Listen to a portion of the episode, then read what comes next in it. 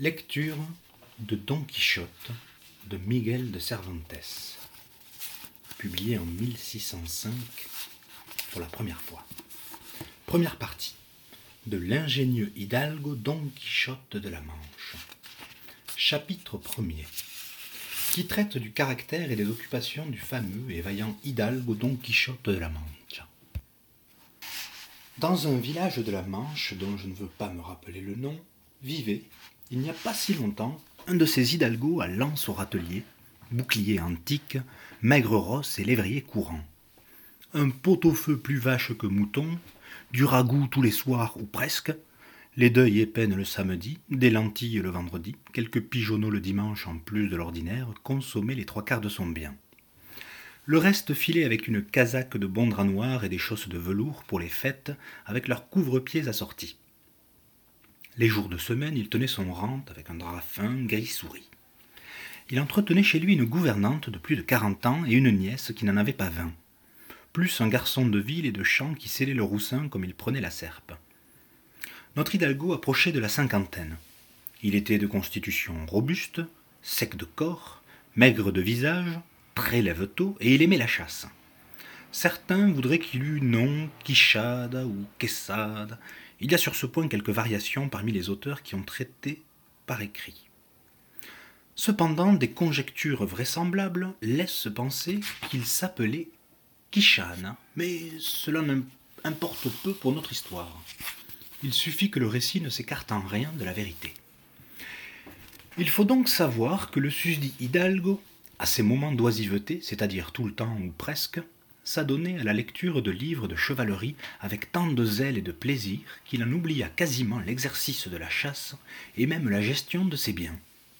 Son avidité, sa déraison allèrent si loin qu'il vendit de nombreux arpents de terre de labour pour acheter des livres de chevalerie afin de pouvoir trouver à lire. Il apporta chez lui tous ceux qu'il put se procurer. Entre tous, aucun ne lui sembla égaler ce que composa le fameux Feliciano de Silva, car la limpidité de sa prose et tous ses discours entortillés étaient perles à ses yeux, et plus encore lorsqu'il en venait à lire ses lettres d'amour et cartels de défi, où bien des fois il pouvait trouver écrit La raison du tort sans raison que ma raison subit affaiblit tant mon oraison qu'à raison me plonge de votre beauté. Et aussi lorsqu'il lisait Les hauts cieux qui de votre divinité divinement influent en vous vigueur, ainsi que les étoiles, et vous rendent digne de la dignité à votre grande condigne. Dans ce genre de raisonnement, le pauvre chevalier perdait le jugement. Il passait ses nuits à les comprendre et à en extirper un sens que n'eût tiré ni compris Aristote lui-même ressuscité pour l'occasion. Il s'entendait mal avec les blessures que Dom Bellianis donnait et recevait, s'imaginant que même soigné par les plus grands médecins, il ne pouvait manquer d'avoir le visage et le corps entièrement couverts de cicatrices et de marques. Il félicitait malgré tout son auteur d'avoir achevé son livre sur la promesse de cette inachevable aventure, et bien des fois il eut envie de prendre la plume et de lui donner fin au pied de la lettre. Comme il y est promis, et sans doute l'eût-il fait, et eût-il même réussi, si des idées plus grandes et assidues ne la nussent distrait. Il eut de nombreuses disputes avec le curé de son village, un savant homme, gradué de Singwens, pour savoir qui avait été le meilleur chevalier, Palmerin d'Angleterre ou Amadis de Gaulle. Mais maître Nicolas, barbier du même village, disait qu'aucun n'égalait le chevalier du Phébus, et que si quelqu'un pouvait lui être comparé, c'était Don Galaor, frère d'Amadis de Gaulle, car il était capable de s'adapter à tout, n'était pas chevalier, joli cœur, ni pleurnichard, comme son frère qui ne le dépassait pas en termes de vaillance. En somme, il s'empêtra dans sa lecture jusqu'à passer toutes ses nuits à la clarté de la lampe, tous ses jours dans le brouillard. Ainsi, à force de dormir peu et de lire beaucoup, son cerveau se dessécha, de sorte qu'il finit par perdre la raison. Sa fantaisie s'emplit de tout ce qu'il lisait dans les livres, enchantements et querelles, batailles, défis, blessures, plaintes, amours, tourments et extravagances impossibles et il les retint si bien en imaginant que tout cet échafaudage de fameuses faramineuses inventions qu'il lisait était vrai, que pour lui il n'était pas d'histoire plus véridique au monde. Il disait que le Cid Ruidias avait été un très bon chevalier, mais qu'il ne pouvait se comparer au chevalier de l'ardente épée, qui d'un seul revers avait tranché par le milieu deux géants féroces et prodigieux. Il s'entendait encore mieux avec Bernardo del Carpio, parce que, à Roncevaux, il avait tué Roland l'Enchanté en s'aidant de la ruse d'Hercule lorsqu'il étouffa Anté, fils de la terre, entre ses bras. Il disait grand bien du géant Morgante, car quoiqu'issu de cette race gigantée où tout le monde est arrogant et malotru, lui seul était affable et bien élevé. Mais entre tous, il aimait Renaud de Montauban, surtout lorsqu'il le voyait sortir de son château et voler tous ceux qu'il rencontrait, et lorsqu'il déroba à outre-mer cette idole de Mahomet qui était tout en or, à ce que dit son histoire. Contre une poignée de coups de pied à ce traître de Galalon, il aurait donné sa gouvernante et même sa nièce par-dessus le marché. Et c'est ainsi que, son jugement bien mort, il finit par tomber sur la plus extraordinaire idée qu'eût jamais fou au monde. Ce fut qu'il trouva convenable et nécessaire, tant pour s'acquérir plus d'honneur que pour servir l'intérêt public, de se faire chevalier errant, et de s'en aller par le monde entier avec ses armes et son cheval chercher les aventures, pour s'employer à tout ce à quoi s'employaient les chevaliers errants dans les livres qu'il avait lus, défaire toute espèce de tort et se mettre dans des situations et dangers qui lui rapportassent après succès, renom et gloires éternelles. Le malheureux s'imaginait déjà couronné à tout le moins de l'empire de Trébizonde pour la valeur de son bras, et dans ses agréables pensées, porté par le singulier plaisir qu'elle lui donnait, il se hâta de mettre à exécution son projet. Ce qu'il fit d'abord, ce fut de nettoyer des armes qui avaient appartenu à ses bisaïeux, et qui, attaquées par la rouille, couvertes de verre de gris, étaient oubliées depuis de nombreux siècles dans un coin. Il les nettoya et les redressa du mieux qu'il put. Mais il vit qu'il y manquait quelque chose d'important. Il n'y avait pas de casque mais un simple morion. Son industrie y suppléa. Avec des cartons, il fabriqua une espèce de moitié de casque qu'il encastra dans le morion, ce qui donnait une manière de casque complet. Il faut reconnaître que pour vérifier s'il était solide et à l'épreuve d'un coup de taille, il tira son épée et frappa deux fois. Dès la première, il en défit en un instant ce qu'il avait mis une semaine à faire. Cette facilité à le mettre en morceaux ne laissa pas de lui sembler mauvaise.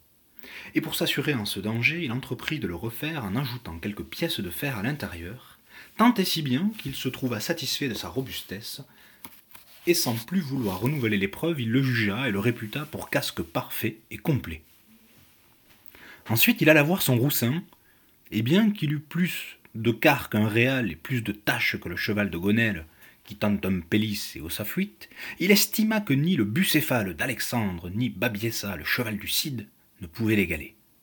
Il passa quatre jours à imaginer le nom qu'il lui donnerait, car comme il se le disait, il n'était pas raison que le cheval d'un chevalier si fameux, et par lui-même si bon, n'eût pas de nom connu.